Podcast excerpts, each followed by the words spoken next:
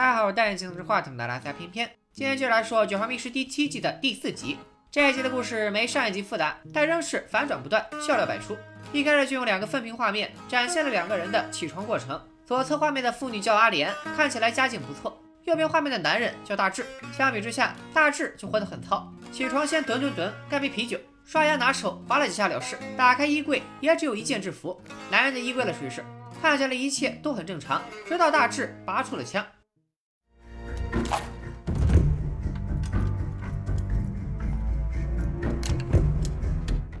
大志不但带着枪，还抄起三氯甲烷倒在了一块布上。三氯甲烷有麻醉作用，许多电影里都用它来把人迷晕。大志有这两样装备，一看就不是啥正经人。只见他穿着红色马甲，背着包出了门。阿莲的丈夫小白也出门上班去了，就留阿莲一个人刷着手机等快递。送来快递的或者大志吗？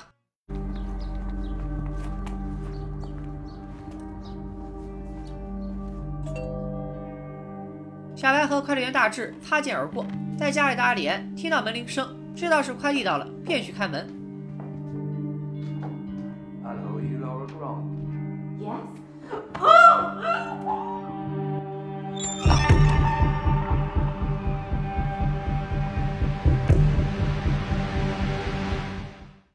阿莲醒来之后，发现自己被绑了起来，眼前是一个戴着面罩还拿变声器说话的人，问他要不要喝水。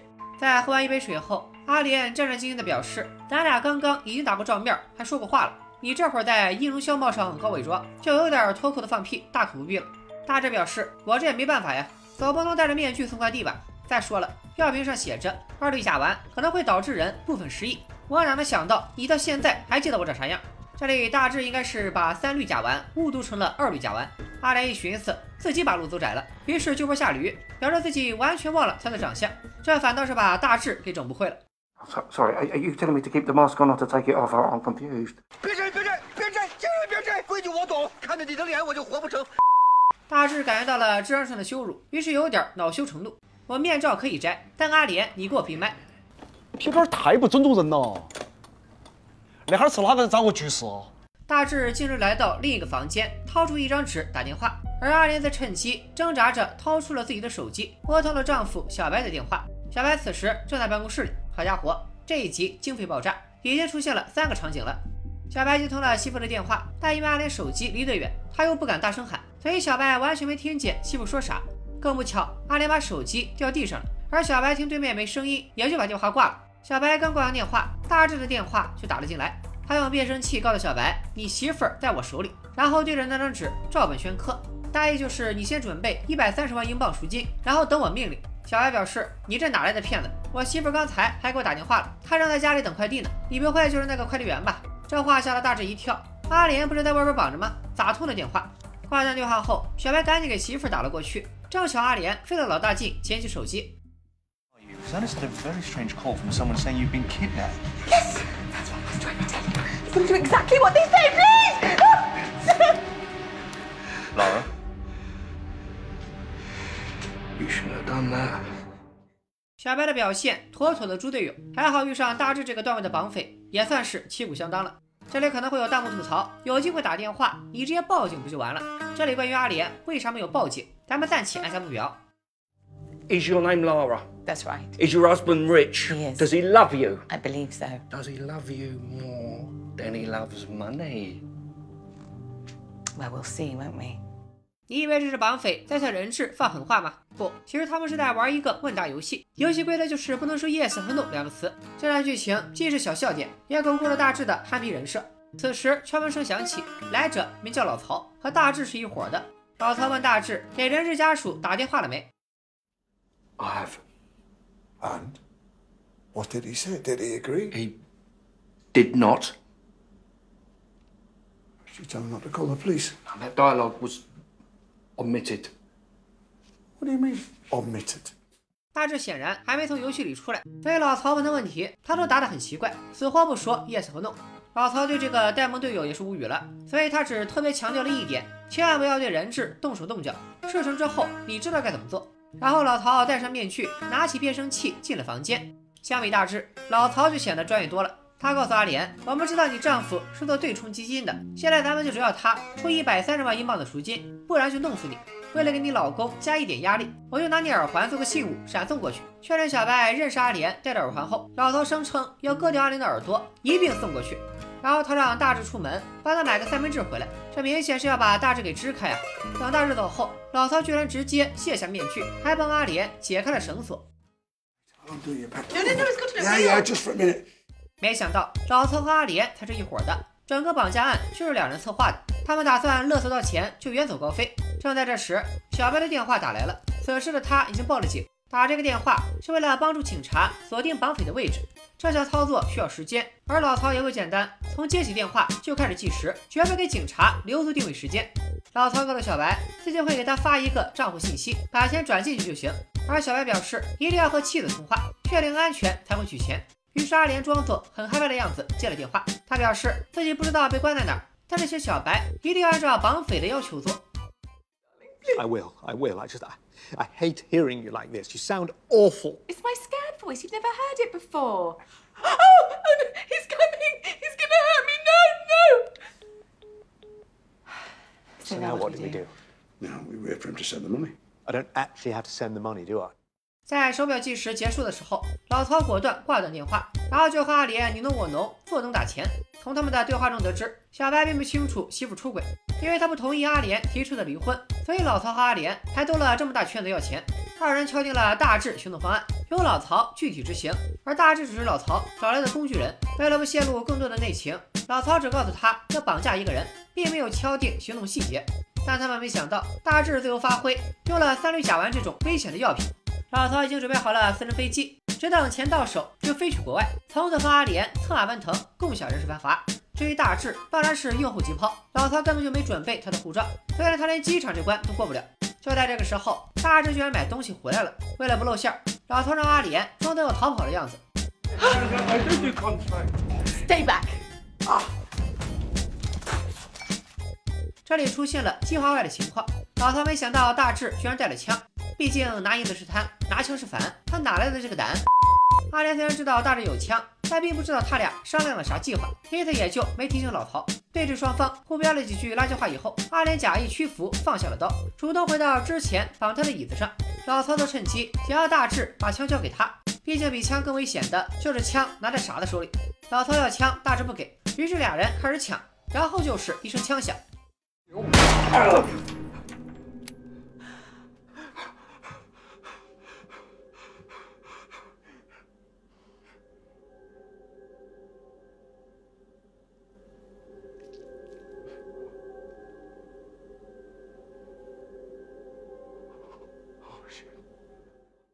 老曹中弹倒下，阿莲扑上来痛哭。这下大志又懵了，咋还有人质雇绑匪的？大志告诉阿莲，老曹的原计划是要在拿到钱以后做掉你。你这么哭，就好比美羊羊按了灰太狼，属于是斯德哥尔摩综合征重度患者。阿莲回过头骂大志是个傻叉，而大志又特别忌讳人家骂他傻，暴怒之下又把阿莲绑了起来。大志表示，老曹虽然死了，但计划一定要执行下去，绑架、勒索、撕票三步走，一步也不能少。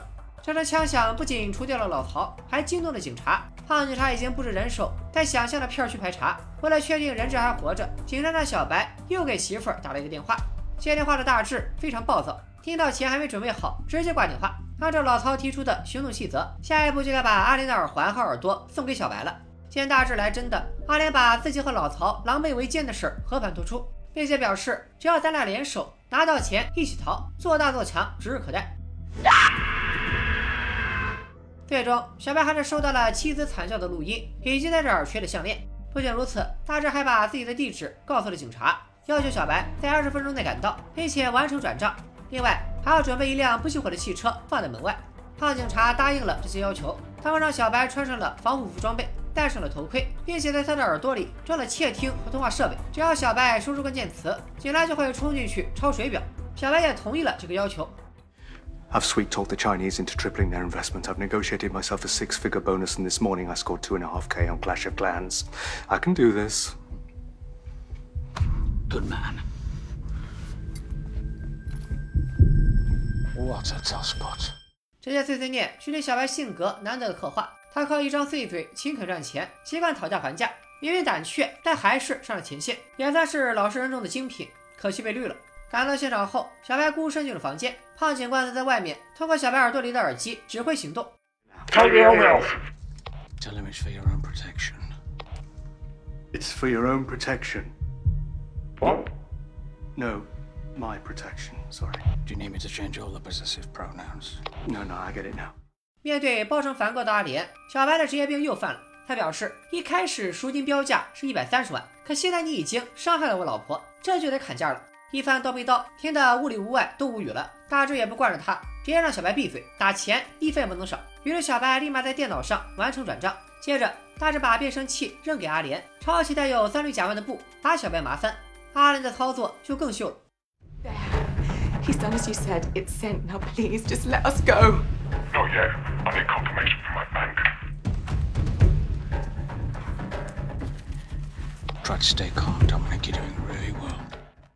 阿莲戴上警方的清理耳机，用两种声线分饰两角，向外面警察透露绑匪接下来会开着车前往一个码头。于是胖警察立即安排人马前去布控。等到大志把小白的衣服换上以后，阿莲又装作劫匪，现在要去厨房打电话，而自己和小白能趁机跑出去。胖警官当机立断，让小白能跑就跑。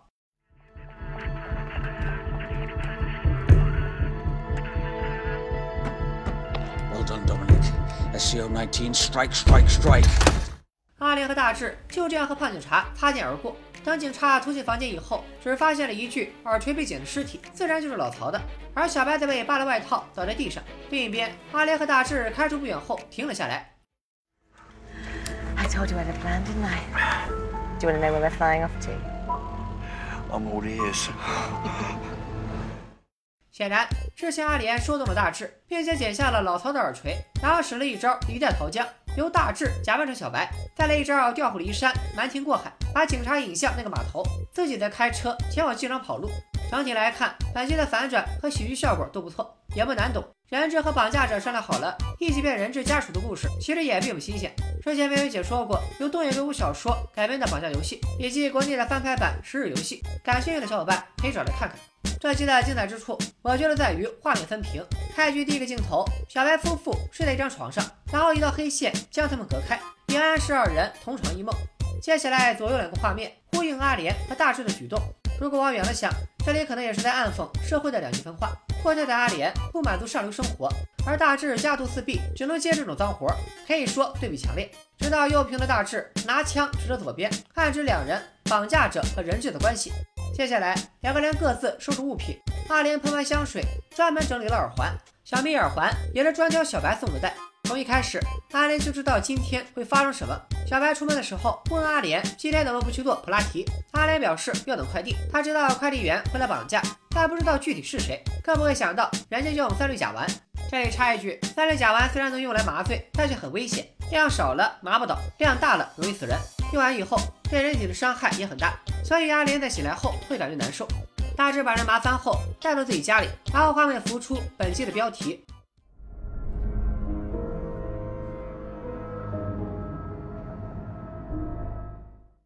首先来看这个九的号牌，只有下边还钉在墙上，像不像一只耳朵剪下了耳垂？写的是本集名为 kidnap 绑架。